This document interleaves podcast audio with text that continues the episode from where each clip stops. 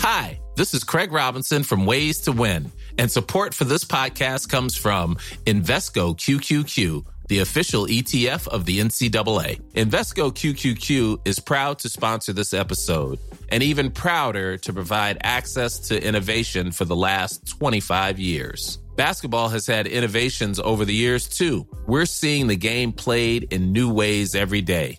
Learn more at Invesco.com slash QQQ. Let's rethink possibility. Investco Distributors, Inc. Espectáculo.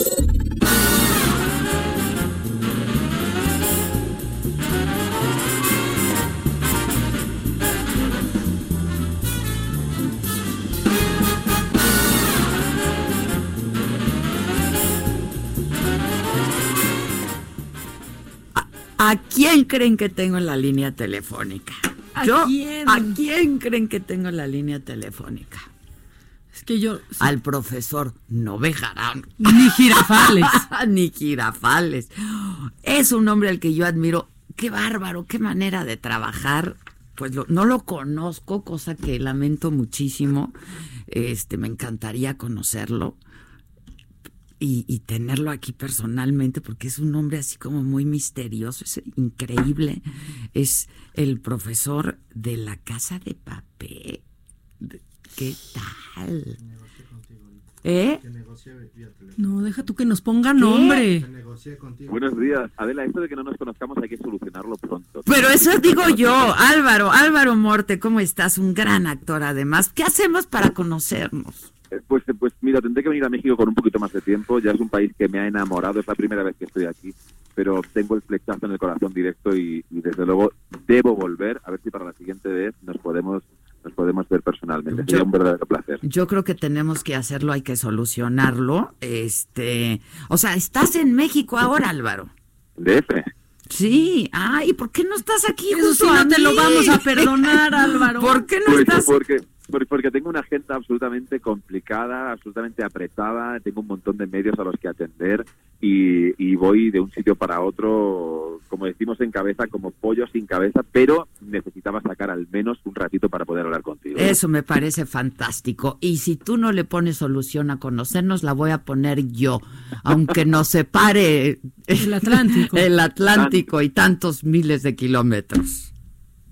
Bueno, es un placer desde luego estar aquí. Igualmente, igualmente, ¿cómo la has pasado en México? Espero que te hayamos todos tratado muy bien, que hayas comido rico, la comida mexicana es muy rica. ¿Es tu primera vez en México? Es mi primera vez. Anda. Llegamos, llegamos eh, Irene Arcos, que es una de las protagonistas del embarcadero, y yo, el lunes por la noche. Ya nos vamos mañana.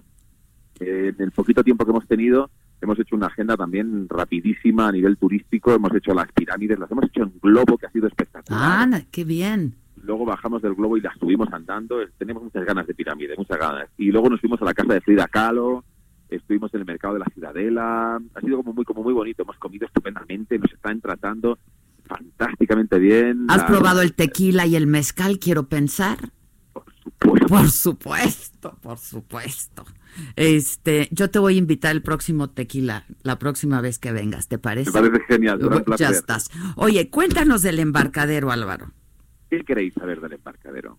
Todo, todo. Pues este, mira, el- mira, el- el embarcadero es una serie, am, fíjate que yo te diría casi casi necesaria en, en los tiempos que corren, porque abre abre mm, nuevas posibilidades. Yo creo que es una serie que después de cada capítulo invita a la reflexión, al pensamiento, a, a- a darle vueltas a cosas que nosotros tenemos como muy ancladas dentro de nosotros a nivel educacional, a nivel social. Em, el embarcadero eh, propone una nueva visión con respecto a un trío amoroso. Ujú. Eh, interpreta a un personaje, a un hombre que teniendo su mujer de toda la vida, de la cual está absolutamente enamorado, eh, de repente se le cruza otra persona en su vida, otra mujer, también se enamora hasta las trancas, como decimos en España, de forma absolutamente inevitable. Y, y la propuesta de Alex Pina, el creador, era vamos a intentar cambiar el punto de vista, vamos a intentar cambiar la perspectiva, a ver si podemos de repente a este personaje al que a priori todos condenaríamos por ser una persona que engaña a su mujer, a ver si podemos cambiar ese punto de vista, como os digo, para, para ver si podemos entender por qué llega a suceder todo esto, ¿no? Así que mm, yo creo que es una serie muy interesante, es una serie eh, absolutamente hipnótica, la factura es maravillosa, con la producción de Vancouver, eh, con, la dirección de, de Miguel Moedo detrás. Eh, yo creo que es una serie muy, muy, muy disfrutable. Seguramente así será. Oye, y tú eres un gran actor eh, y sin embargo supongo que con tu personaje de La Casa de Papel que es entrañable y que produce pues tantos tantos sentimientos, no está fácil de pronto desprenderte, ¿no? De este personaje, Álvaro. Bueno, muchísimas gracias por lo de gran actor, antes de nada. Eh, eh, yo, yo creo que una de las, de las cosas que tenemos en mente precisamente eh, a la hora de generar el personaje de Oscar era alejarnos lo máximo posible del, del profesor. Del profesor, claro. Claro, porque, porque sí es verdad que es un personaje, profesor, con muchísimo peso a nivel, a nivel planetario. Ha, ha generado un fenómeno fandom, la casa de papel, que es innegable. Y, y cuando se hacen personajes tan tan determinados y con tanto peso, luego es difícil escapar de ellos. Así es. la suerte de que, de que el mismo Vancouver, una vez más para este otro proyecto tan, tan, tan diferente, tan distinto, muy difícil también a, a la hora de interpretarlo. Y, y, y ha sido un, un regalo volver a trabajar con ellos, pero sí que estaba dentro de nuestra de nuestra intención el, el, alejar el personaje de Oscar lo máximo posible del embarcadero, de, del profesor. De, del, claro, claro. Oye, este, ¿y cuándo se estrena el embarcadero? Pues mira, lo vais a poder ver en Lifetime a partir del 19 de noviembre, o sea, ya mismo. Ah, ya, ya mismo.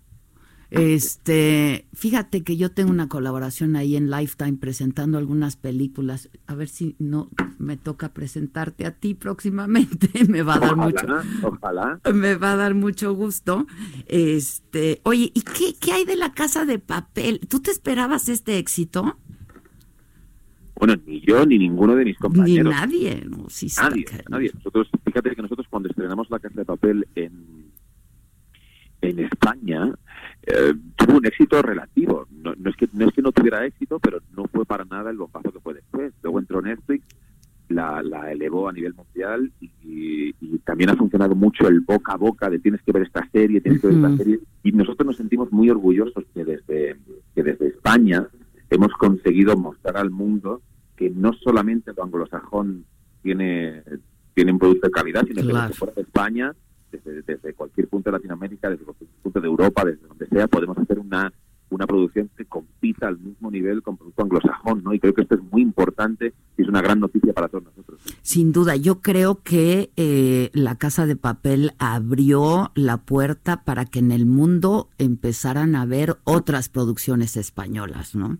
Yo creo que sí, Sí, yo creo que antes, antes estábamos como fíjate que incluso también desde, desde los mismos españoles, ¿no? Que hablabas, hablas con gente española y te decían, no, yo la, la ficción española no, no me suele gustar y demás, y de repente han descubierto la casa de papel, les ha encantado y a raíz de ahí se han puesto a ver otras producciones también maravillosas. Eh, hoy por hoy creo que en España tenemos, tenemos, bueno, en España y en Latinoamérica tenemos, Sí, sí. tenemos un talento, un talento maravilloso que hay que, que hay que explotar sin complejos y yendo por todas. Sí, y yendo por todas, a por todas, como dicen ustedes. Claro, claro. A, a por todas. ¿Tú eres madrileño? No, yo soy andaluz. Lo que pasa es que viviendo- Andaluz. sí, lo que pasa es que llevo viviendo en, en, en Madrid bastantes años porque siendo actor donde está el trabajo. Sí, claro, las claro. en la capital, o sea que hay que estar viviendo allí. Y has perdido un poco el acento andaluz entonces. Sí, bueno, yo ya antes de venirme a Madrid ya me lo trabajé estando en la... Yo hice arte dramático, la carrera la hice en Córdoba, en, en Andalucía, y, y ya estando en la carrera dije, bueno, como el objetivo es ir a Madrid, eh, vamos a vamos a empezar a limpiar el asunto ya. Oye, este, pues a reserva de que platiquemos mucho más largo en alguna otra ocasión y en corto, eh, me daría mucho gusto. ¿Cómo está tu vida personal? Ese fue un chiste, ¿eh? Pues mira, lo, lo, lo único que te puedo decir de personal que aquí en el hoy por hoy estoy absolutamente feliz de estar en México y, y encantado y esperando volver a repetir. Ese fue un chiste, nada más, porque este, la verdad a mí lo que me interesa de quienes entrevisto y personajes de, de tu nivel es saber su trabajo y, y, eh, y su quehacer, ¿no? Habla Sobre todo. muchísimo de tu profesionalidad. No, hombre, al contrario. Te mando un beso, te mando un abrazo, espero conocerte pronto. Igualmente, Chao. Un, un beso Chao. muy fuerte, ha sido un placer. Igualmente, igualmente, un beso. Hi, I'm Daniel, founder of Pretty Litter. Did you know cats tend to hide symptoms of sickness and pain? I learned this the hard way after losing my cat, Gingy. So I created Pretty Litter, a health monitoring litter that helps detect early signs of illness by changing colors, saving you money and potentially your cat's life. Pretty Litter is veterinarian developed, and it's the easiest way to keep tabs on your fur baby's health right at home. Go to prettylitter.com and use code ACAST for 20% off your first order and a free cat toy. Terms and conditions apply. See site for details.